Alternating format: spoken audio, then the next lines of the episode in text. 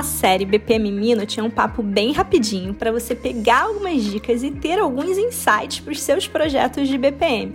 E você pode até ouvir vários episódios em sequência, combinado? BPM Friend, você já sentiu dificuldade em explicar para sua avó o que é BPM?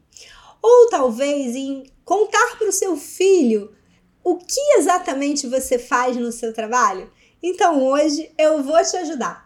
Vamos tentar responder isso de uma forma lúdica e divertida.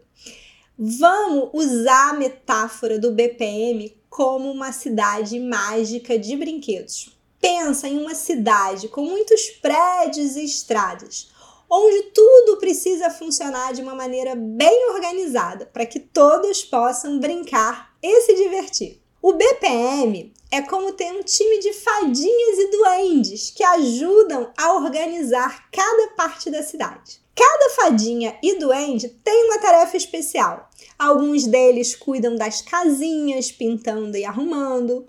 Outros garantem que os carrinhos andem nas estradinhas certas. Todos eles têm um mapa mágico que mostra exatamente como cada coisa deve funcionar. Assim, o BPM é esse mapa mágico que ajuda os duendes e fadinhas a saberem o que fazer, quando fazer e como fazer. Isso faz com que a cidade mágica funcione e todos possam brincar felizes por ali. Da mesma forma, nas empresas, o BPM ajuda as pessoas a trabalharem juntas, de uma maneira organizada, seguindo um plano, um modelo mágico, para que tudo aconteça da melhor forma possível e todos saiam de lá satisfeitos no final do dia.